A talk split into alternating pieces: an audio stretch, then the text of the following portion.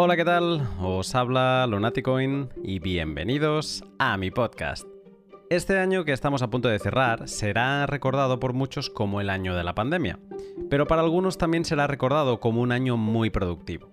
Seguramente esto sea así para Nuno Coelho, cofundador de Blue Wallet y con quien en el pod de hoy me siento a charlar de las numerosas novedades que han estado lanzando non-stop desde que hablara con él en abril de 2019. Te cuento más en un minuto, pero antes, un momento para mis sponsors. ¿Qué? ¿Cómo sientes el mercado ahora que está algo más calmado? Estos momentos suelen ser los mejores para ir acumulando de poco en poco practicando la filosofía de StackSats o de apilar satoshis. Yo acumulo Bitcoin semanalmente en hodlhodl.com. ¿Qué es HODL HODL? Es una plataforma web de intercambio peer-to-peer de Bitcoin. ¿Y qué significa que sea una plataforma peer-to-peer? Pues que HODL HODL no es un exchange centralizado convencional. Es un sitio web de encuentro entre personas vendedoras y compradoras de Bitcoin. ¿Por qué utilizar una plataforma peer-to-peer -peer cuando puedes comprar Bitcoin en un exchange centralizado? En una plataforma entre particulares no estás obligado a pasar ningún proceso de KIC, con lo que puedes acumular tus bitcoins de forma privada. No solo lo puedes hacer delante de tu ordenador, sino que también gracias a Blue Wallet puedes hacerlo desde tu cartera Bitcoin en movimiento. En el local trader de Blue Wallet puedes loguearte con tu usuario de HODL HODL y comprar y vender sin salir de tu wallet. Una gozada que se disfruta todavía más ahora que tenemos Coin Control, pero de ello hablar en el pod. Si quieres acumular satoshis estas navidades, anímate a probar hodlhodl.com y descubre el potencial de Bitcoin sin KIC. Y recuerda que si te registras utilizando el código Lunaticoin, tendrás un descuento en comisiones para siempre. Y ahora que es época de regalos, eh, ¿ya conoces a Bitrefill? Bitrefill es la web que te permite comprar con Bitcoin y Lightning, sin tener que convertir a euros o dólares. En Bitrefill puedes recargar tu móvil y comprar en un montón de establecimientos gracias a sus tarjetas regalo. Si estas navidades te quieres dar un capricho con algunos de los sats que has acumulado, te voy a dar algunas ideas. ¿Te gustan los videojuegos? Pues regálate Cyberpunk 2077 eh, con una tarjeta regalo de Steam. ¿O estás pensando en una nueva Play o Xbox? Pues lánzate a por ella con una tarjeta regalo de Amazon, MediaMarkt o el Corte Inglés. O quizás estás pensando en renovar tu vestuario. Pues consigue lo que deseas con una tarjeta de regalo de Zalando o Mango. Y así podría seguir mucho rato porque la oferta de Bitrefill es bastante extensa. Así que anímate tú mismo a comprobar lo que Bitrefill puede ofrecerte siguiendo el link de la descripción y fascínate por cómo puedes vivir sin salir de Bitcoin. Pues bien, Blue Wallet es una cartera Bitcoin y Lightning para Android, iPhone y Mac. Suele ser la puerta de entrada para muchos principiantes gracias a su gran interfaz y genial experiencia de usuario. Pero lejos de quedarse en ser únicamente una wallet bonita, Blue Wallet ha hecho una apuesta en los últimos tiempos por el control, la seguridad y la privacidad, que la han llenado de funcionalidades muy interesantes. Con Nuno Coelho repasamos sus últimas novedades como son el PayJoin, CoinControl y los Bolts, su gran lanzamiento de esta semana que nos permite hacer y gestionar multifirmas en movimiento. Además, analizamos la escena de los hardware wallets, los estándares en la industria, otras iniciativas de la competencia y hablamos sobre cómo se trabaja full time en un proyecto sin línea de negocio aparente. Todo esto y más en una gran charla con Nuno. Así que, sin más, te dejo con el pod.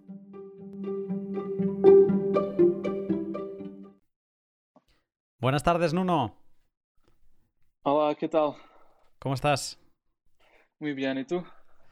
Bien, bien, con, ganas de, de volver a charlar contigo además es, como especial, porque hoy lo miraba y, fue el pot, ahora, a lo mejor me olvido, pero creo que era el 18 el que grabamos juntos, este es el, 90, o sea que ha llovido... Vas? 90, qué bien.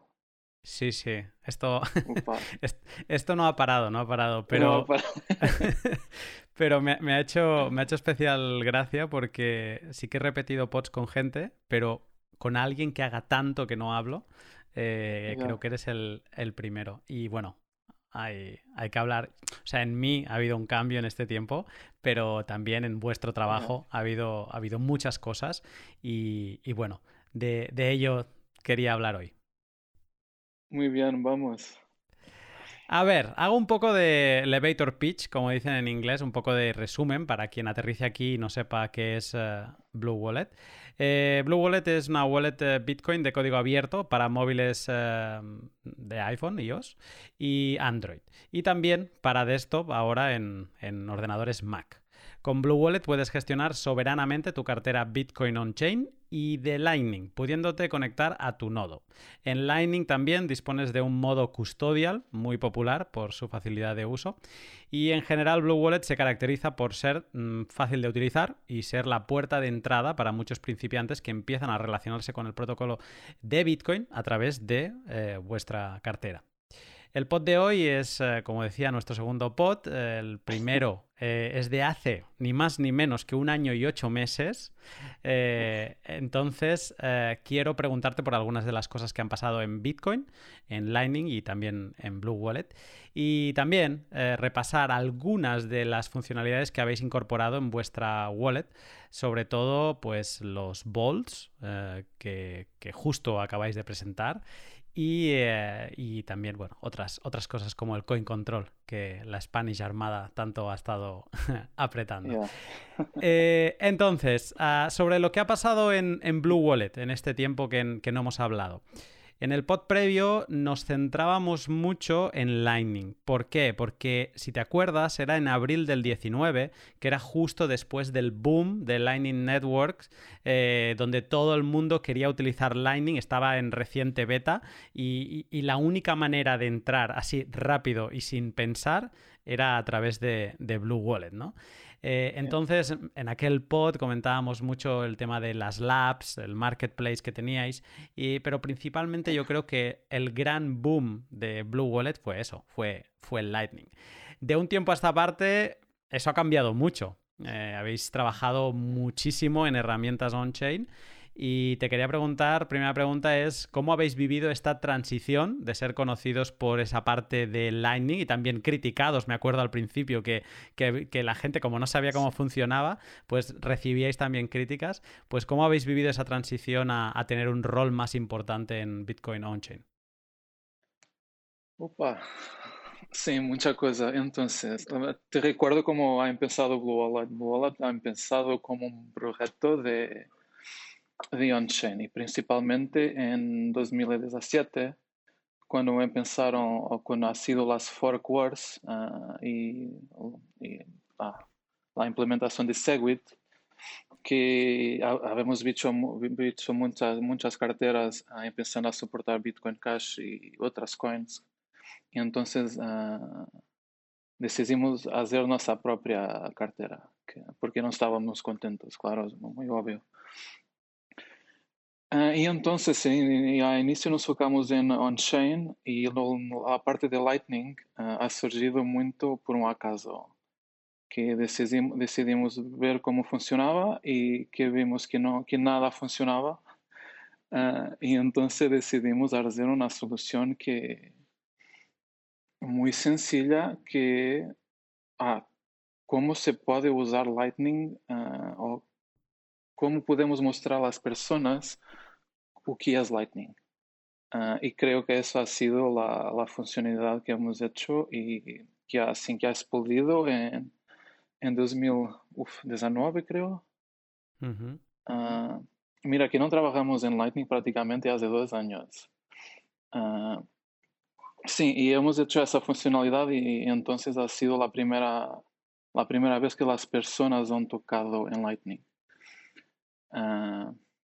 Y ha tenido cosas buenas, claro, y ha tenido muchas cosas malas. Uh, Pero pero te digo que ha sido un acaso. Eh, eh, habíamos hablado de trabajar con Lightning, tentamos, tentamos ver los problemas, lo que podíamos hacer, lo que no podíamos hacer.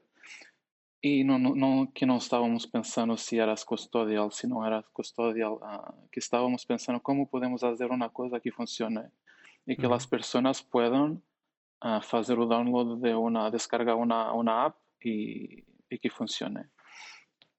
Uh, Sí, y creo que la solución que, que hemos hecho ahí que estaba bien para ahí, pero que obvio para hoy 2020 y entra en 2021 que es preciso más. Uh, pero creo que vamos por ahí también, cómo podemos hacer más. Sim, pero hemos aprendido muitas coisas de Lightning e isso é a razão porque nos, nos habemos focado mais na parte on-chain porque habíamos visto, visto que, que, que, no estábamos, que no estábamos preparados, que Lightning no estaba listo para estar en producción y que, era, que es complicado uh, tener un servicio en Lightning y ahora mismo ainda es complicado. Uh, y entonces uh, nos decidimos focar en on-chain, siguiendo focados en on-chain, claro un poco continuando lo que, lo que como dices, desde 2017, después de, de las, uh, del hash word, de los forks, etcétera, eh, un poco la esencia de, de, Blue Wallet que era on-chain. Sí, claro. Y mira que ha sido un, un experimento, creo, una, un aprendizaje con Lightning. Uh, y, ah, y como te dice, tiene, tiene cosas buenas, pero tiene cosas más, claro. Eh, la tenía para más adelante, pero con esto que estás diciendo te la pregunto ya. Eh, casi dos años después de nuestra primera charla, ahora decías, creo que no hemos tocado Lightning desde hace dos años. Eh, bueno, yo, yo te la hago igualmente porque la tenía apuntada, mm. pero ¿cómo estás viendo la evolución de Lightning? os, os, seguís interesando, entiendo, ¿no? Porque tenéis una solución custodial que entiendo que tenéis que seguir manteniendo nodos, o sea, que tenéis que estar updated con lo que está pasando. entonces, eh, me imagino que un ojo sí que tenéis puesto a lo que va pasando. No, claro, y que estamos muy atentos a lo que se está pasando, pero lo a lo que habíamos visto en 2019 cuando lanzamos Lightning era que, que, que estaba muy, mucho temprano, ¿sabes? y temprano en muchas cosas, en la parte de la infraestructura, que no hay las herramientas que necesitas, aqueles nodos que não estão completamente preparados para fazer uma aplicação mobile, por exemplo. Uh, que, que há muito, muitas coisas que têm que, se passar ainda para que Lightning possa acontecer. Uma das coisas é a infraestrutura, como te dizia. Outra das coisas é a parte de los fees, porque a parte de on-chain é uh, muito, não, é, não te custa muito uh, transacionar em on-chain. Y después tienes la parte de que, uh, que a la mayoría de las personas que están invirtiendo en Bitcoin, o por la parte especulativa o por la parte de no gastar Bitcoin, para, para la parte de, uh -huh. de ¿cómo Hold. se dice? De, de hodl, sí, claro. Uh -huh. Entonces, que esto que lo, que lo habíamos mirado, que tienes tres elementos distintos, infraestructura, fees y, y incentivos, si quieres, ah, que ainda não estão uh, preparadas para que Lightning possa ser uma coisa uh, agora mesmo agora mesmo que, que funcione bem. E, essa ha sido a razão para para nos focarmos mais em on-chain porque vimos que eh, não há muito sentido nos focarmos em Lightning agora mesmo. Uh, pero, pero creio que sim, que, que é es temprano hora, pero não lo em en 2, 3, 4, 5, de 10 años será, será diferente. Mm. Por aquel entonces me acuerdo que te pregunté, eh, y hablo de memoria porque no me he vuelto a escuchar el pod, pero creo que eso, en abril de 2019 en Blue Wallet eh, erais tres personas trabajando, ¿vale? Sí. Eh, ¿Cómo es, ¿Cómo es ahora eh, Blue Wallet casi en 2021? Y otra cosa que que me, me, fascina, ¿no? Los proyectos open source parece como que, que son lo opuesto a, a generar beneficio o a, o a ser eh, como profit focus, ¿no? Eh, también por eso, ¿no? Porque yo os veo un poco a los mismos siguiendo trabajando día a día con una intensidad en Twitter non-stop. O sea, entiendo que, que, habréis encontrado algún modelo de negocio. Eh, ¿Cuántos sois y, y cómo os va? No, somos prácticamente los mismos que seguimos lo, los tres. Uh, yo, yo, Igor uh, en Marcos. Y que, que, tenemos más ayuda esporádica de otros usuarios de Blue Wallet. Uh, pero seguimos, seguimos los tres. Y, y, y, lo que ha pasado básicamente en 2019 es que, que empezamos a tener usuarios, ¿no? Eh, y entonces uh, quizás ha sido hacer el cambio de cómo pasamos de un proyecto que es un hobby, una, una brincadera, para algo más a serio. Uh, y, y, entonces en 2019 ha sido, uh, no en 2019, en 2020, que empezamos este año full time Uh, pero que ha sido o cambio. Como fazemos um, um projeto open, como se hace um projeto open source, o que é necessário, uh, se fazemos inversões, se não fazemos inversões, quais são os, os diferentes modelos de, uh, de, de poder ir para a frente com uma, um, pro, um projeto open source, que não, não, é, não é óbvio, que não é fácil, Pero eso que lo habíamos hecho en 2019, en 2020, este año habíamos cambiado para full time uh, trabajando y sí, pero sencillo, sin presa, que uh, la manera como miramos Bitcoin es que es una cosa mucho uh, que, que, no es necesario tener presa, sabes que no, no es como hacer una startup normal, que vamos con todo y hacemos ahora o entonces no hacemos, no es una cosa que vamos con tiempo y devagar. Uh, uh, sí, habemos, habemos hecho una, una, inversión en el inicio de este año y uh habíamos empezado full time. Esta ha sido una, inversión propia. No, primero habíamos hecho una inversión propia, lo que llamamos o bootstrap, que el proyecto ha sido financiado por nosotros y después habíamos hecho una inversión con angel investors, bitcoiners, para nos ayudar a pasar a, full time. Es, muy curioso por eso, ¿no? Porque es que además eh, lo que acabas de decir, que seguís siendo tres personas. Primero de todo, que es alucinante que tres personas podáis estar generando, eh, que sí, obviamente, siendo open source, pues tenéis la ayuda de que a veces hay otros colaboradores, pero igualmente solo la gestión y las redes y, las eh, todo como lo lleváis, o sea, es alucinante que, seáis solo tres, ¿no? Eh, bueno, hay muchos tweets que hacéis en, Blue Wallet, ¿no? Como comparando con, con, otra gente, de, con otras empresas, no sé si BitPay o cosas de estas que son cientos de empleados y vosotros estáis, ya tenéis Segwit, ¿no? O como hacéis comparaciones de estas, mira, no sé cuánta gente y aún, aún no han evolucionado y nosotros ya, ya estamos ahí, o sea que por esa parte es, es digno de, admirar. Eh, para seguir evolucionando y, avanzar, eh, tengo una lista de cosas que he ido apuntando de las que han pasado mientras no hemos hablado, digamos. Em, es bastante alucinante ¿eh? lo que voy a decir ahora.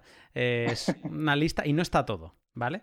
Pero de las cosas que yo he podido ver en Blue Wallet habéis, eh, desde eso, desde abril del 19, eh, ahora se pueden hacer transacciones parcialmente firmadas o PSBT. también habéis dado soporte a, a Colcar y otras hardware wallets que utilizan todo el tema de códigos QR. Ahora tenemos trading nativo en, en Hodel Hodel con el local trader. Eh, también tenéis soporte para Electrum Personal Server. Se puede retransmitir una transacción en hexadecimal, que eso era una cosa como que, estaba solo en Electrum, también creo que en, Wasabi, pero era como un móvil mm. eso. Pues también lo tenéis. Eh, la posibilidad de redimir un cupón de Azteco, que ya sé que es como una cosa menor, pero tiene mucho que ver con la ideología de hacia dónde se ha ido yendo eh, Blue Wallet. Eh, también poder introducir entropía con dados o lanzamiento de moneda, permitir importar el formato de Bitcoin Core para watch onlys con Fingerprint, Derivation X, PUB y bueno, lo que son wallet descriptors que luego te preguntaré. Eh, ver los fees de la red en tiempo real, soporte para PayJoin, el, el BIP 78, 78, el Coin Control, y ahora recién estrenados los bolts o, o multifirmas de, de Blue Wallet.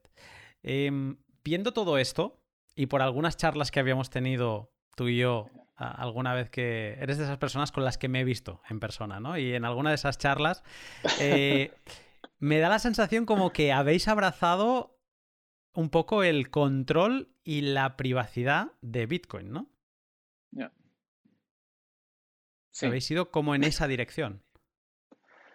Sí, y y creo que es la dirección. Ah, cuando, mira, si, si miras la, a trajetória do projeto e da maneira como começamos, que começamos no, por fazer uma carteira Segwit uh, dedicada a Bitcoin, depois fazemos, fizemos a Lightning e aí em Lightning vimos que é muito temprano para fazer uh, mais uh, ou ir na direção de los pagos, certo? E então, qual é a direção correta? A direção correta é a parte de segurança, a parte de controle, a parte de privacidade. Todas estas coisas que vão juntas, uh, que não tens uma sem a outra. Uh, e então, uh, havemos começado um esforço em ir em essa direção, que ha começado por lá, por fazer o backend open source, uh, que é toda essa coisa que puedes conectar tu Electron, si sabes como hacerlo, uh, y ha empezado por ahí. Uh, ha sido o primeiro grande desarrollo. Isso lo, lo hicimos en do, o ano passado, creo. e a partir daí ha sido muito, muito sencilla a direção. Ok, si la parte importante em Bitcoin agora mesmo é como ter mais segurança, como ter mais privacidade como gestionar nodos más, de forma mais sencilla, como hacer control de tu private keys de forma mais sencilla. Isto são as coisas uh, importantes e que hace falta em Bitcoin agora mesmo. Uh, não, não, não faz falta agora mesmo para fazer pagos em Lightning em Bitcoin, por exemplo. Pero faz falta gestionar mais, nodos de forma mais sencilla. Faz falta fazer falta multisig uh, e y faz falta la seguridad y privacidad, claro. Uh... Es muy interesante por eso, ¿no? Por, por, por, cómo el enfoque inicial era pues esa facilidad ¿no? y lo que decías tú ahora, que sí que detrás había un, una, una, dialéctica sobre estas guerras de, de, de hash y, y, de implementar SegWit ya y, y, ponerlo todo fácil, digamos, ser una wallet mm, post-Segwit, de, verdad. Em, pero es, muy interesante y me voy a centrar en, algunos de los puntos que he mencionado ahora. No vamos a repasar todos porque estaríamos hasta, hasta mañana, pero sí que me voy, a, me voy, a, centrar en los que creo que son más interesantes. Y el primero es el, coin control. Especialmente para darnos así una palmadita en la espalda a, a la Spanish Armada. porque quien no lo sepa, hemos sido vuestra pesadilla durante los últimos tiempos. Yo recuerdo estos encuentros donde yo te decía, pero no, no, pero el coin control, tú me decías, bueno, es que es muy difícil en tema UX, ¿no? En un móvil y tal. Y yo, ya, pero ostras, es que es como muy importante. Y tú, bueno, eh, UX, UX primero. Entonces, eh, después de, eso y de, que en Twitter, siempre que podíamos, eh, P-Hold, Arcat, Decentralize y demás, estábamos siempre con el coin control, lo habéis implementado también hace cosa de una, una semana. Y. Y bueno, básicamente te quería preguntar es cómo ha madurado esta idea y cómo habéis hecho esa, adaptación al, UX, al, a la experiencia de usuario, que realmente en Blue Wallet es genial. ¿Cómo, cómo lo habéis pensado? ¿Cómo ha sido todo este proceso de, acabar teniendo coin control en Blue Wallet? No, ya, em, primero gracias por la, lo, esfuerzo para que Blue Wallet tenga coin control no, me des las gracias porque tengo algunas otras ideas y a lo mejor eh, a lo mejor es mejor no animarnos mucho. Sí, claro. No, pero la, la idea que era tener con control este año y lo habíamos hecho y estoy muy contento por eso, gracias. Em, pero la parte de ah, la parte que es complicada es que con control es una de, de estas funcionalidades que tienes, tienes que explicar a las personas, a los usuarios qué es lo que haces y por qué es importante. Entonces, que es complicado cómo, cómo lo integramos en la, en la, en la wallet, ¿no? Y, ahí claro que no es fácil, pero, pero se hace y es de aquellas cosas que, que los usuarios que lo tengan que experimentar y tentar y aprender no hay otra, otra manera. Yo creo que en un futuro que podemos ah, hacer más interacciones y tornar la, la funcionalidad más sencilla, a cómo hacer control de deste automático, cómo hacer consolidación de UTXOs automática. Uh, a no sé, un, monte, un, un, montón de cosas que podemos hacer que de forma automática, porque uh, la preocupación era, mira, vamos a, hacer una funcionalidad que se puede hacer totalmente automática y la app automáticamente lo, lo hace mejor que tú, que tú manualmente. Esta, esta era la preocupación, ¿vale? Uh, pero lo hacemos da forma más sencilla, que es o usuario hace tudo manualmente e seguimos daí. Uh, no, eu, eu, estou contente por, por la ter, ter salido, pero que é sencilla. E, e la parte y no, no creo que, que, haya una wallet que haga estas cosas automáticas. Todas lo están haciendo de forma manual. O que ah, es una manera buena de empezar, pero creo que podemos hacer más con Core Control. Es, es, interesante esto que dices, es un tipo como de automatización del comportamiento de los UTXOs, ¿no? En base a, a, diferentes razones que ahora desconozco, pero sí, es, es un concepto in, interesante que si seguís trabajando, pues obviamente estaremos atentos a ver qué tal, qué tal funciona. Em, con el Coin Control en Blue Wallet ahora se puede pues, ver qué UTXOs tienes o qué monedas, eh, seleccionar una moneda que quieras gastar, etiquetarlas y también congelarlas. Em, una de las cosas que a mí me obsesiona con el Coin Control y es como un miedo es cuando seleccionas gastar de una moneda, eh, si le das al botón max de enviar, ¿no? O sea, yo selecciono, tengo tres monedas, selecciono la primera para gastar de ahí y luego le doy al botón max, eh, ¿la fee se me va a descontar de esa moneda o por culpa de la fee va a agarrar de otra moneda y un poco voy a consolidar sin, sin haberlo querido? Mm, vale. Tú cuando haces o cuando uh, seleccionas una, una moneda, uh, si vas a Blue Wallet puedes mirar que lo, tu máximo, tu total ha cambiado. Mm. Uh, y lo, que no se ve muy, muy, bien, pero que está al, al canto izquierdo del keyboard, tienes lo total. Y lo total que va a cambiar para este UTXO. Entonces, cuando haces usar máximo, que está usando solo este UTXO. Vale. O sea que la fee, mm, digamos que te la descuenta, solo te toma la fee de ese mismo UTXO. Sí, cuando, cuando, haces uh, enviar máximo, te calcula fee, te calcula la transacción automáticamente con lo UTXO más la fee. Eh, mm, es, es, algo, es, es, como una preocupación siempre que tengo que hacer, lo, yeah. lo repaso como varias veces. Pero y que te, te, puedes mirar que lo, lo, lo máximo que cambia en, en, la, en la cartera. Vale. Y, es un detalle, un detalle. Yeah. Es como la manera de quedarse tranquilo, digamos. Yeah. Y luego el, el, tema de las etiquetas, que es otro tema que me interesa bastante. No tanto el que lo puedas hacer, que creo que es como casi obligación si tienes Coin Control, sino el, el tema de, de, guardarlas o de poderlas exportar en caso de, pues mira, mmm, quiero regenerar en, en, otra Blue Wallet, en otro teléfono, mi semilla y quiero como importar eh, esas, uh, esas etiquetas. ¿Es posible esta funcionalidad y se puede, se puede importar, que es como un archivo de texto o cómo funciona?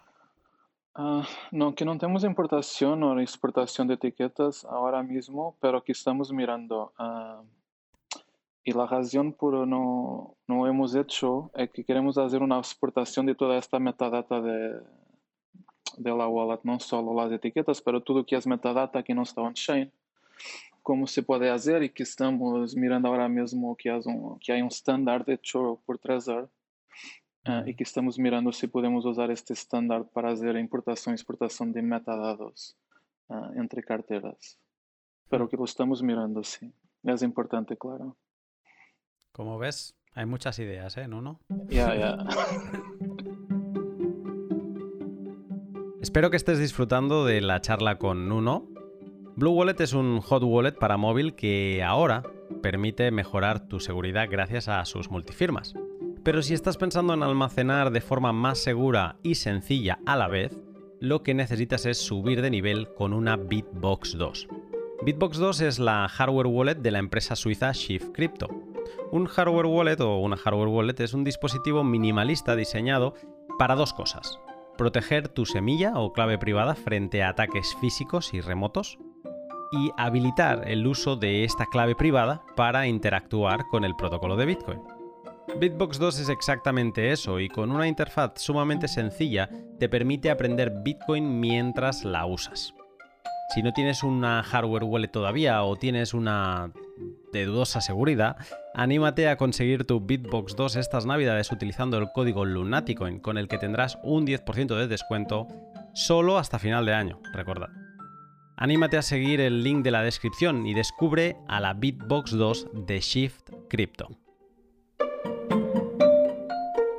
Eh, dejando el, coin control, que de nuevo celebro y, os agradezco que, lo hayáis introducido, pasamos al, gran qué de, yo diría de las últimas semanas, porque aunque lo acabáis de presentar, digamos, fuera de beta, lo lleváis moviendo mucho tiempo eh, con este grupo también de, beta testers, que es eh, la, sección, la funcionalidad de multifirma, o como le habéis llamado vosotros, los bolts, ¿no?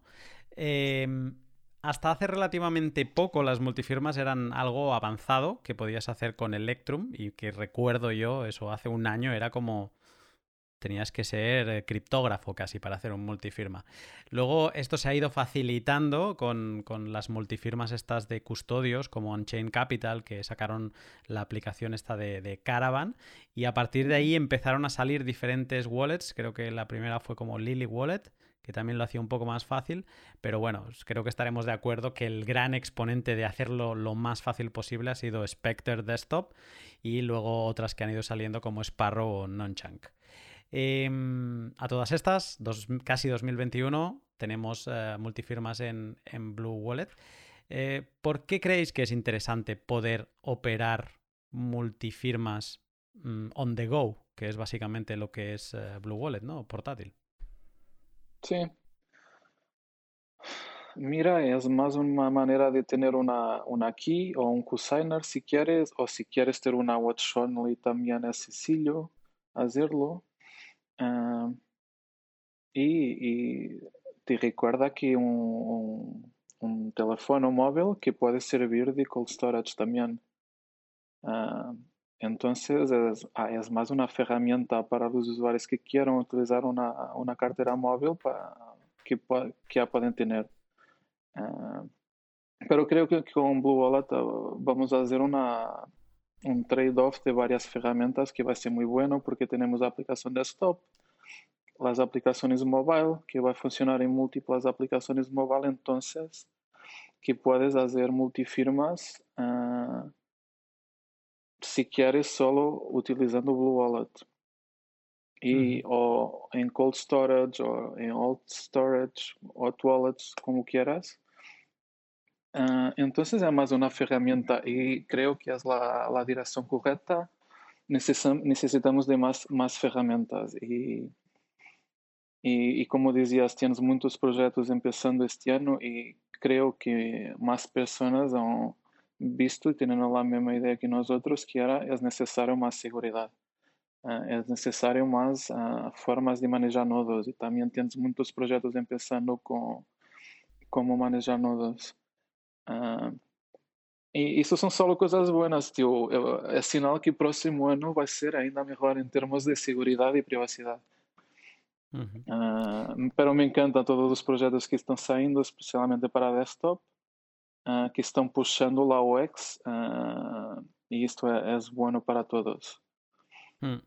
Sí, porque además es, es, lo que acabas de decir de la UX, ¿no? Cuando te piensas que es imposible hacer una multifirma sencilla, te aparece Spectre Desktop y dices, Dios mío, pero si realmente es, es muy sencillo, ¿no? O pruebas las de Blue Wallet y dices, Sí, ya. Es que es como que había un límite mental, ¿no? Y le hemos dado la vuelta. Ahora las multifirmas ya no son complicadas. Simplemente era un problema de UX mal resuelto y, parece ser que, lo hemos superado.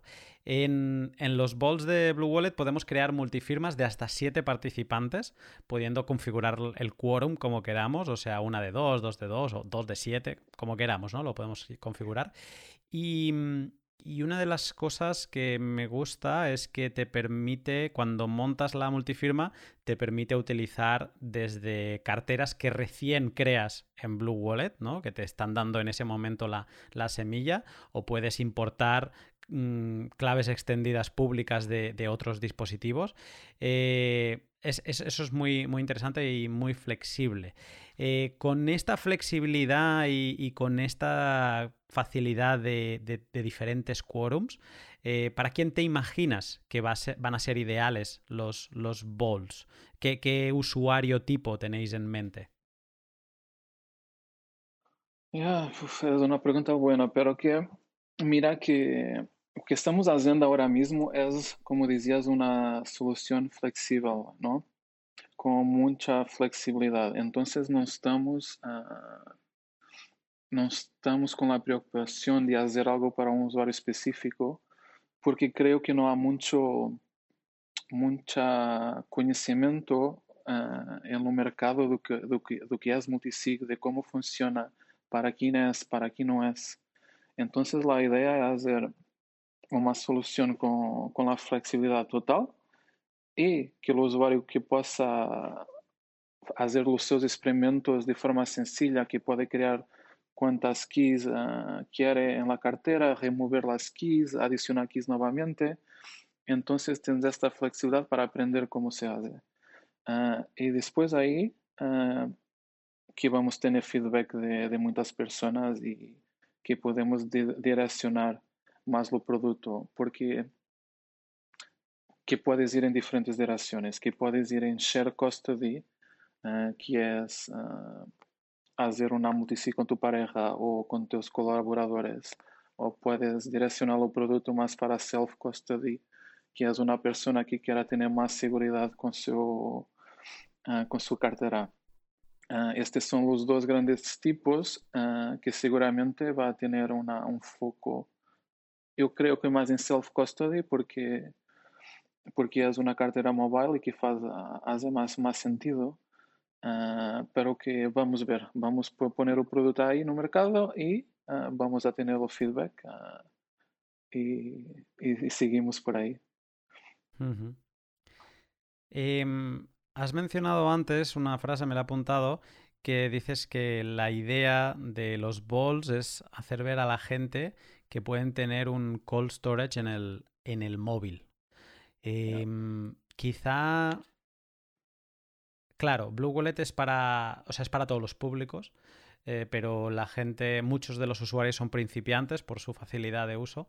Y, y claro, puede pasar que alguien se piense que, que, un cold storage simplemente es crear un vault en, en Blue Wallet y crear tres semillas eh, hot, digamos, ahí en, el dispositivo. Eh, la idea de este cold storage, un poco para desarrollar más tu idea, ¿eh?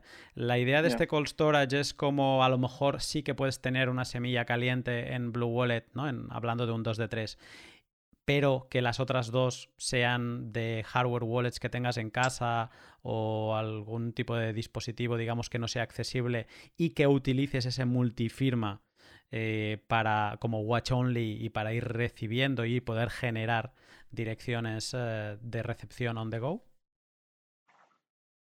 Sí, mira, la parte de... Es un poco distinto la parte de cold storage con single sig o con multifirma. Eh, son dos conceptos distintos. Tú, tú puedes hacer cold storage en multifirma pero lo haces más como un backup, porque lo importante es la parte, la redundancy, uh, tener las, las firmas en, en, diferentes locales, uh, ¿correcto? Esta es la parte importante de, de multisig. Uh, y que debes tener tus backups en cold storage o paper wallets, como quieras. La parte para mí importante de tener una cartera que funcione offline y, mira, la parte multifirma aquí es más una consecuencia, pero nos focamos un poco también en, que la app pueda funcionar offline. Uh, esto es importante, imagina, en sitios sin, sin una conexión buena de Internet uh, y cosas del género. Entonces, uh, que puedes generar carteras, que puedes generar enderezos y recibir sin cualquier conexión, sin cualquier conexión a la internet. Y esto es una cosa buena porque después con multifirma también puedes usar la cartera o un móvil de forma a tener una, una asignatura, un, un consignatario, como, como se dice en multifirma. Y, y, mira, es una forma sencilla si no quieres comprar una hardware wallet, usar un, uh, un laptop uh, o usar un teléfono móvil es una solución buena también, si sabes lo que estás haciendo, claro. es, es, importante, quizá, eh, has hecho un tweet, creo que uno de estos días, eh, donde preguntabas a la comunidad qué es importante eh, decirle a alguien que está creando una, una multifirma, ¿no? Como advertencia, ¿no? Y la gente te, te, daba, te daba varias opciones. Pero quizá eh, es ahora que parece como más friendly todo, quizá es importante decirle a la gente que antes de hacer una multifirma primero entiendan lo que están haciendo, ¿no? Sí, uh, sí, eh, importante. Ah, que estudiar, mirar tutoriales, estas cositas todas que sim se deve fazer. Ah, e conceptos básicos. Ah, eu que estava perguntando em Twitter assim, que as coisas que, que uma pessoa deve, deve saber antes de começar. E la, uma, uma grande quantidade de pessoas me ha dicho, haz backup de las Xpubs e, e, de, e de las seeds. Não, é errado, tu necessitas mais que Xpubs.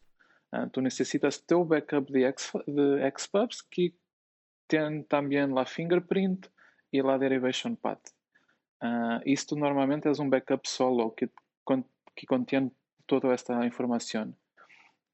Uh, en, entonces não é só Xpubs. Uh, lo que estamos, una cosa que estamos mirando ahora mismo es cómo, cómo colocar esta información y este contenido en la app directamente para que las personas no tiene que salir de la app uh, para tener este conteúdo informativo, educativo, uh, sim, de forma mais sencilla diretamente quando estás fazendo uma, uma multifirma. Uh, pero, pero que, claro que hoje em dia é mais sencilla la multifirma, pero que multifirma, a ideia é fazê-lo mais complicado para que tenhas mais segurança. Uh, yeah. Sí. Aquí aparecería gente como Novak, ¿no? Y diría Complexity is the enemy of security. La complejidad es el enemigo de la seguridad. O sea, e, el tema del multifirma es algo que en la comunidad, eh, eh, bueno, genera pasiones en los dos lados. yo lo he dicho alguna vez. Yo, por ejemplo, mm, no me siento cómodo con multifirmas y domino todo, todo el lenguaje, domino todo, pero si ya a veces se me pone como sudor frío cuando hace tiempo que, no reviso un passphrase o, o, una, o una semilla y cuando lo voy a revisar ya tengo como sudores fríos de ahora te imaginas que lo revisas y no hay nada, ¿no? O, algo ha pasado o, o te parece que está vacía pues el simple hecho de tener que empezar a pensar, ¿no? a ver, la mínima que vas a hacer para seguridad va a ser un 2 de 3, ¿no? O sea, el, el hecho de tener como que gestionar tres semillas para self-custody, para custodia propia, es algo que aún no le acabo de tomar la altura a lo mejor para un shared custody, para una custodia compartida con otra persona que yo confío que va a guardar esa semilla eh, pues a fuego, ¿no? Porque es la que utiliza, pues a lo mejor me sentiría un poco más cómodo. Pero digamos es algo que le tengo respeto y sirva esto para, si hay algún principiante que está escuchando esto, pues que un poco también se lo tome con respeto y no digo que no se utilicen, simplemente que se estudie bien y me parece muy interesante esto que queréis hacer de, tener dentro una parte de educación para no tener que, salir. Eh, por lo que acabas de decir y un poco haciendo un resumen rápido, o sea, para poder recuperar una multifirma no solo sirve con tener tus private keys, que sería la semilla de cada, de cada firmante, ¿no?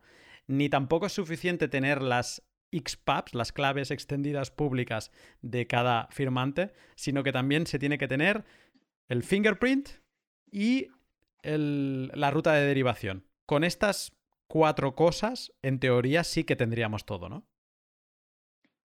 Sí, mira, uh, muy, de forma muy sencilla, si quieres hacer una watch only, só necessitas de las XPubs e não necessitas de fingerprints nem rotas de derivação.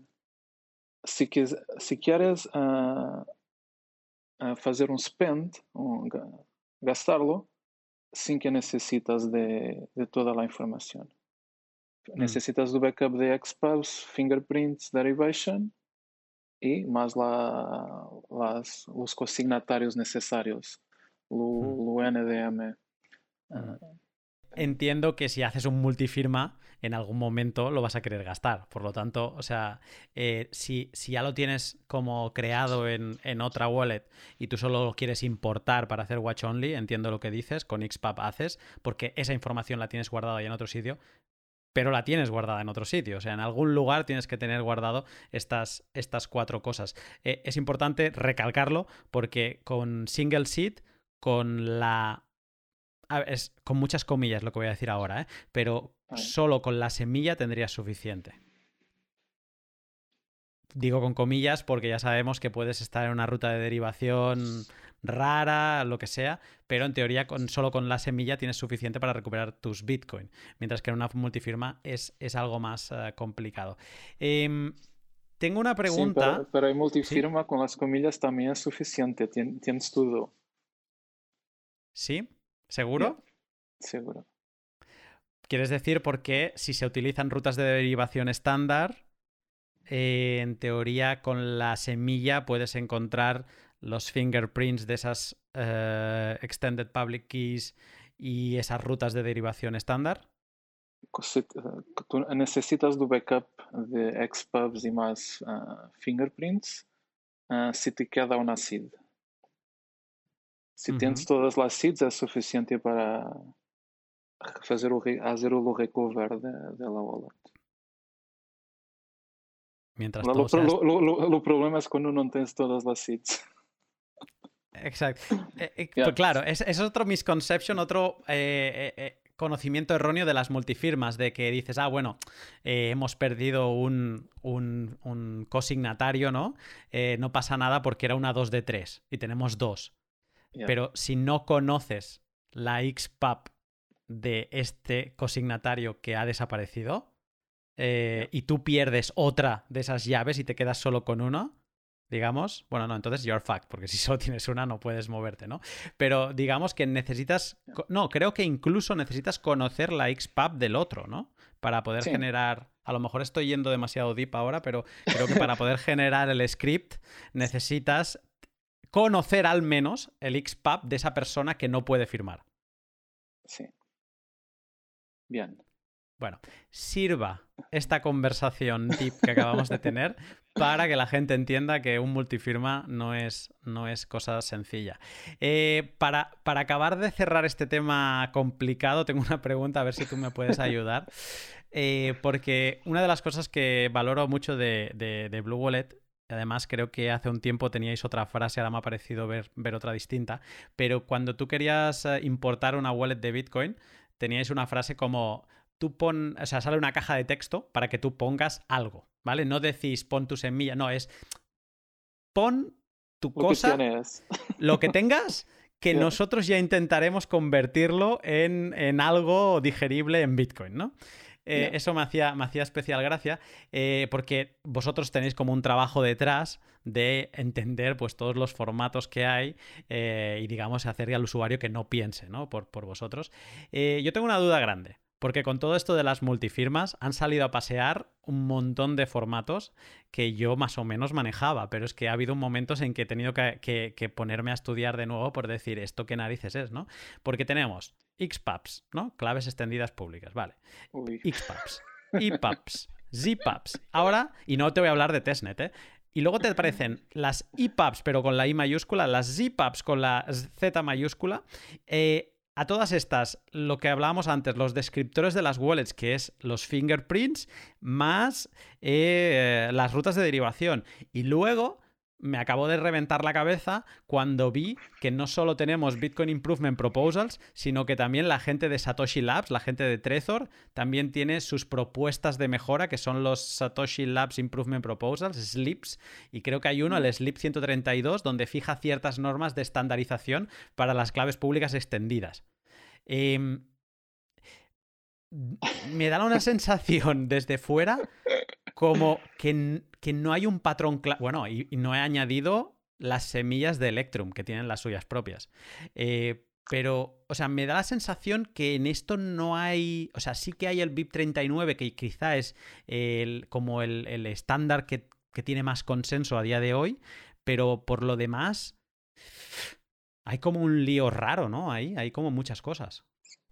Sí, eh, ah, es un problema que, que se pasa en todo que es standards, porque cada desarrollador que viene, que viene hace su propio estándar.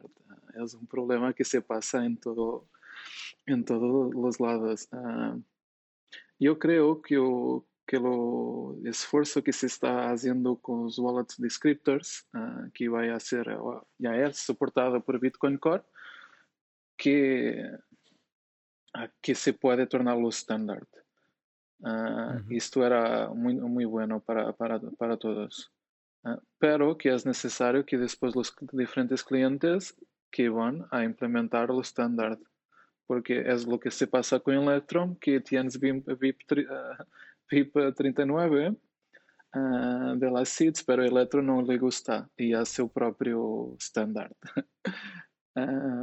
Y mira, cada, cada, cada implementación diferente es más trabajo para todos. Uh, y muy, poca, muy poco valor para el usuario, muy, porque tienes que, que mirar uh, qué cartera soportan este formato, uh, dónde puedo hacerme recover de mi wallet, etc. y entonces ah, es un problema normal, pero creo que Descriptor se vai a tornar la, lo standard uh, y nosotros que estamos que estamos soportando Descriptors y siguiendo en frente que, que vamos a não é a forma default por defeito de, de multifirmas em Blue Wallet que vai ser o formato de cold card que é mais um formato. Uh, espero que, que no futuro sim, porque agora que todo mundo que está suportando, todos que estão suportando o formato de cold card e não todos formato, suportam os descriptors, uh, pero que já suportamos e no futuro que vai ser o default, o backup default. O problema é os backups. Uh, o que a aplicação te dá para fazer o backup e aí se define o standard. Quantos mais uh, clientes, aplicações tens com o mesmo formato, melhor Ah, pero que es un problema que se pasa en todo lado, que es uh, desarrollo de software y, y, tienes los mismos problemas con puertas USB, con Apple, con, con Windows, ah, en todo, todo. Estaremos atentos, tendremos que, que seguir yeah. investigando. Es, es, es, es frenético la, la, cantidad de cosas. Cuando Colcar es el estándar, de golpe aparecen todas las estas uh, hardware wallets por QR codes, ¿no? Por códigos QR como Kobo, Spectre. Ahora también he visto algún vídeo interactuando la nueva Passport de Foundation Devices con, con Blue Wallet. Eh, y de golpe es como que empieza a cambiar el estándar, ¿no? Y, ves que Colcar se queda como atrás en algo. Em, vosotros también ha sido el año eh, de, incorporar el PSBT, además una cosa lógica, siendo, teniendo una pantalla enorme que podéis eh, reproducir el código QR que, que queráis, eh, la manera en que, digamos, si quiero enviar una transacción desde una multifirma, desde un Vault en Blue Wallet, la manera de interactuar con otros cofirmantes es por QR o hay opciones como utilizar una, la micro SD también de, mm, de Colcar. ¿Cómo lo habéis planteado esto? Ah, entonces eso se hace por, uh, por PSBT, que es uh, Partial Signed Bitcoin Transactions, que es un, un estándar nuevo, uh, pero que después que Pero este está muy bien, este está muy bien. Sí, este, este me parece y hay que, bastante consenso. para ficar. Yeah. Sí. y, y, después que haces una transacción, la, la, cartera te da las opciones que quieres. Uh, o quieres hacerlo por QR code, o quieres hacerlo por un fichero, uh, o copiarlo como quieras. Entonces creas un PSPT y después tú puedes decidir lo que quieres utilizar. Si un fichero para cold card o si un QR code para otra cartera, no pasa nada. ¿Qué, te parece en general de todo este movimiento de hardware wallets por eh, QR code? Me parece muy bien y, y se están haciendo, se están haciendo unas cosas bien ahí. lo que hablábamos de QR codes, los QR codes animados, que es un problema con PSVTs que es muy grande, no cabe en un QR code, entonces tenemos que hacer muchos QR codes. Ah, entonces, que se está haciendo un estándar, uh, temos un grupo de chicos que se, se llama Blockchain Commons, creo, uh, que sí. es un grupo liderado por Christian Allen, que ha sido uno de los chicos que ha creado TLS. Uh, para quien no sabes, lo, lo cofre que tienes en tu navegador a la izquierda, que es la, la navegación encriptada. Uh, entonces, muy bueno que tenemos estos chicos que son monstruos de la Internet trabajando en Bitcoin hoy en día uh, y que hicieron uno de sus primeros estándares, que es la, la comunicación offline por QR codes animados. Uh, y desde el inicio que, que, estamos todos utilizando el mismo formato, creo. Entonces, que tienes Cobo Vault, la nueva, la, ¿cómo se llama? llama Passport. Sparon, que ya, ya está también. Uh, sí, una serie de, de, carteras que van a entrar en el mercado haciendo esta parte pelo menos bien. Uh, todas uh -huh. comunicando una, unas con las otras. eso me encanta, eso es muy bueno. -huh. Eso es, es, es, muy interesante y esperemos que, que siga esa tendencia yeah. de, de, colaborar, aunque ahora también te preguntaré sobre alguna función de carteras que no colaboran entre sí. Eh, tengo una última cosa, eh, que esta yo creo que es ampliable a, a, alguna funcionalidad más, de, más allá de las multifirmas y es um, la conectividad de, de, de, Blue Wallet porque lo decía al principio tú puedes utilizar eh, Blue Wallet si quieres con tu nodo. Eh, puedes utilizar tanto en on-chain como en Lightning. Eh, pero, por ejemplo, yo tengo el problema de que al, pues a ver, tengo una casa normal y un internet normal español donde tu IP va variando y digamos que conectarse a mi nodo desde fuera de mi domicilio eh, es complicado porque o tengo que tener una IP fija o tengo que tener alguna historia que ya se me empieza a complicar, ¿no? A, a generar un servicio, etcétera.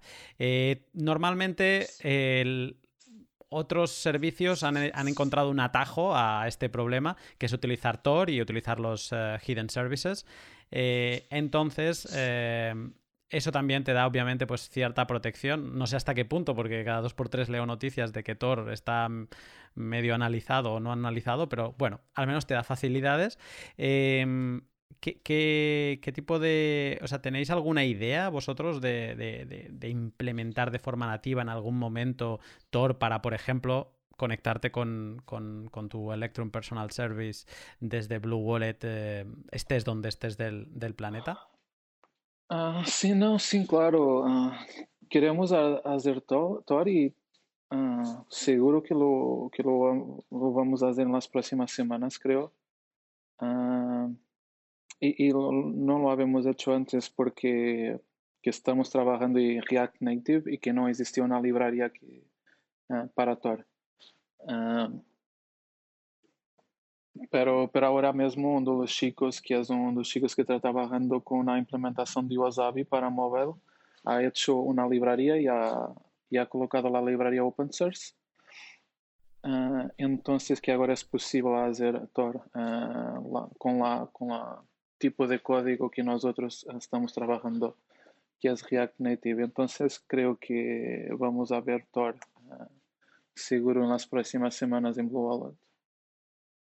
Eh, muy buena noticia, que no, sí, no sabía muy, y es, muy contento. Yeah, muy bueno. Lo es, lo es. Ahora ya, tengo una lista de deseos al final, ¿vale? Pero te pongo esto para que no se me escape. Pero entonces, una lista de deseos de poder desactivar todos los servicios eh, como para mirar el precio en dólares y tal y cual para poder matar, ¿no? Un kill switch de conexiones fuera de, de la conexión directa con tu nodo, ya yo me quedo muy tranquilo eh, utilizando entonces eh, Blue Wallet de forma más privada. tengo, antes de, hacerte una lista de deseos y ponerme en modo Spanish Armada, em, te quiero preguntar por otra cosa que me parece muy interesante y que me gustaría practicar más, que son los, los pay joins. vosotros habéis implementado apoyándoos en el, en el BIP 78 y em, y bueno, yo he visto que obviamente el, impulsor de, la implementación de este VIP fue BTC Pay Server. Creo que Wasabi lo implementó poco después, Join Market también. Eh, no sé si ha habido alguien más que, lo haya implementado, vosotros obviamente. Eh, y es un estándar que está muy bien que vaya creciendo para hacer de cada pago un, mini coin join. Hace unas semanas en el directo hicimos una demostración de, un pay join, eh, pero con Samurai. Eh, en Samurai, aquí volvemos al, odioso tema de los estándares, porque ellos no quieren saber nada del, VIP 78, tienen su propio estándar anterior al VIP 78 y que se llama Stowaway, ¿no? y ahora lo han hecho de forma interactivo con Soroban y es, una maravilla realmente, pues como se, dos wallets ah, pueden hacer un, mini coin join en, cada pago, ¿no? Eh, ¿Cuál es tu opinión? Porque supongo que tienes que tener, estando en el sector de las wallets, tienes que tener alguna opinión sobre esta... Eh, no sé, o sea, es como que Samurai va como con su dirección y su velocidad, tiene sus... Eh, son los únicos que tienen los pay names, eh, están enfrentados, por ejemplo, pues Wasabi tienen esa guerra abierta de siempre. es, o sea, es curioso que Wasabi sí que tengan el pay join del PIP 78, pero ellos no, es como lo que haga Wasabi no lo vamos a hacer nosotros. ¿Cuál es tu opinión en general sobre estas diferencias y de que tengamos que estar lidiando con, diferentes estándares? Esta, esta es una cosa que, que lo estamos haciendo aquí en una escala más pequeña, uh, que somos proyectos todos pequeños. Uh, Blue Wallet, Samurai, Wasabi, esto es una cosa que se pasa mucho en desarrollo de, de software. Uh, mira, o, o, exemplo mais, uh, mais conhecido de, de, de disto uh, é com Internet Explorer ou, ou, ou, com os podcasts, que, que têm um formato aberto, mas depois vem alguém e, e cambia o formato só para, só para, só para eles. Uh, então, isso, uh, o, o melhor exemplo é Internet Explorer, que ha tentado fazer isso. Uh, com suas próprias funcionalidades que não são que não eram suportadas por outros navegadores. Pero eu creio que não é a direção correta, sabes? Eu creio que a direção correta é uh, quando fazes algo novo que ninguém está fazendo, é, é tentar fazê-lo um standard. E como se, como se faz um standard?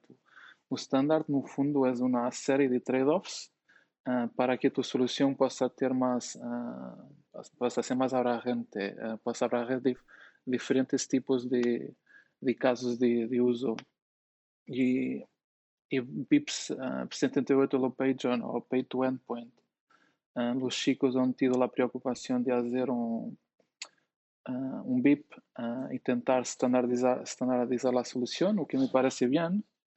Uh, no caso de Samurai, que não tem um standard, pero lo, lo tiene open source, uh, me parece bien también. Uh, no creo que las guerrillas y las uh, sean beneficiarias para ninguém, especialmente para los proyectos, para los dos. creo que los dos ficam malos y que no hay la necesidad. Me gustaba mirar más Samurai enfocado en la calidad de su cartera que en hacer estudios en la calidad de conjoint de otros proyectos. me gusta más ver el código y la do que ver los chicos hablando. A mí no me gusta, no me interesa lo que hablas o cuál es tu opinión, uh, me muestra lo que haces. Uh, y entonces, Ah, me gustaría ver más estándares, más abertura uh, de todas, todas estas funcionalidades, que no fondo son funcionalidades para, para, te, para te mejorar o para no perder privacidad, pero que si estás, uh, que solo tienes Samurai no fundo, no, no estás ganando mucha privacidad. creo mm. que creo que necesitamos de más privacidad en Bitcoin, claro. Uh, y sobre todo en, en, los clientes, porque hacer, hacer privacidad on-chain que va a ser una guerra y, y que no podemos esperar por de aquí a 2, 3, 4, 5 años, que podemos hacer privacidad ahora. Uh, y, y, entonces esa es la dirección, más standards, más open, uh, trabajando en conjunto con los otros clientes para que podamos tener la interoperabilidad esta palabra, interoperabilidad. perfecta. Interoperabilidad, interoperabilidad con otros proyectos, uh, no fondo, que, que, es lo que es necesario. uh, pero pero, pero la, lo, lo, que han lanzado los chicos, los Soroban, creo que es el nombre, que está genial. Sí. Mm. Está, está, genial, está, funciona, funciona muy bien. Eh, te voy a abrir mi lista de deseos para Blue vale. Wallet. Venga, aquí podemos, a podemos hablar de, de aquí a, a, un año y ocho meses otra vez y a ver si alguna se ha cumplido. Yo tengo, o sea, lo de Thor, me has dicho que está ya más o menos bien, o sea que ya esa es una de las listas de deseo que no, que no te menciono. Yeah. Solo tengo un gran deseo. Y, mira, no te voy a mencionar ninguno más porque son menores. Me voy a quedar con un deseo, como el Coin Control, que ha sido como la lucha. Eh, testnet. Opa. eh, has hecho la misma, un poco, la misma reacción cuando te pedía Coin Control. ¿eh? Testnet. Y te voy a explicar por qué. Vale. Em, en todos estos tutoriales que estamos haciendo, eh, a ver, si yo ahora te tengo que hacer un tutorial eh, sobre Blue Wallet, sobre los balls, y quiero mover fondos eh, en, en, directo para que los usuarios vean y puedan experimentar, eh, yo estoy exponiendo unos UTXOs. Y ya sabemos la trazabilidad en Bitcoin. Con lo que, una, debo haber hecho conjoin antes y tengo que hacer conjoin después para que a mí nadie me persiga. Más todo el coste de las fees y de todos los procesos de anonimización, digamos, que me supone. ¿no? Yo lo miro quizá desde un, un lado formativo. Eh, ahora, por ejemplo, cuando hicimos el, el, tutorial de Soroban, pues todo en testnet. Y eso es maravilloso, porque puedes enseñar la pantalla, puedes mover y además que animas a la gente a, a, que haga pruebas, que pruebe los balls, que pruebe el pay join, ¿no? Una de las... O sea, yo me muerdo la lengua porque me gustaría probar más y experimentar con el pay join de, de Blue Wallet, pero Mm, como todo lo quiero documentar, pues me muerdo la lengua porque no tengo test. O sea, es, es, la, es la única razón. ¿eh? Y, y, como conozco un poco de código, al final sí, que tendréis que cambiar en varios puntos, pero al final más o menos son unos prefijos que se han de cambiar y, y que sí, ¿eh? que todo es trabajo y, y, tal. Pero es mi deseo. Mi deseo voy a poner 2021 aunque sea diciembre. Vale. A punto. Apúntalo. Grande, abre un Word, sí. tamaño 48 de yeah. letra. Testnet. Testnet para Luna. Eh, perfecto, pues uh, solo me queda una pregunta para despedirme de, esta relajada charla que, ya te agradezco de antemano. Eh, y es que como estamos al límite de, este maravilloso año 2020, eh, te quiero preguntar si hay algo que esperes especialmente para Bitcoin y Lightning, aunque no creo que me vayas a mencionar mucho de Lightning, pero si hay algo que esperes mmm, para este 2021, que algo que estés esperando con ganas. Opa. Ah, muchas cosas. De la parte de la Bitcoin Core, el protocolo, uh, creo que, que, todo el mundo que está esperando por Taproot. Uh, y y sería muy bueno tenerlo en 2021. Uh, ah, no lo sé si sí, para que sería muy bueno. Y de, después, a mí me interesa mucho la parte de los clientes y de las aplicaciones. Uh, y quiero, quiero ver más uh, esta parte de más seguridad, más privacidad, más nodos. Uh, estas son las tres cosas que creo que es lo que Bitcoin necesita ahora mismo. Eh, me sumaría a tus deseos y esperanzas para, para 2021. Eh, si, se activase Taproot en 2021 sería como increíble después de lo que vimos con Segwit, pero es posible porque parece ser que hay un, ya un alto signaling. Eh, falta Binance, que, se está haciendo el interesante. Y, y sí, eh, los nodos es, son capitales y yo al menos por, por mi lado seguiré apretando eh, para que la gente desee tener un, un nodo y que pueda utilizar herramientas pues como Blue Wallet para conectarse con ellos y si ahora va a tener Tor ya va a ser la, leche y con el kill switch de todos los otros servicios y ya está. eh, Nuno, eh, te agradezco la charla. Ha sido muy agradable. Eh, ha sido, en este momento como de confinamiento en el que estamos, es como sentarse con, un amigo a tomar una cerveza y, ver qué, está pasando. Pero bueno, te agradezco todas las respuestas y el rato que hemos pasado. Gracias a ti. Estamos en contacto. Un saludo. Saludo.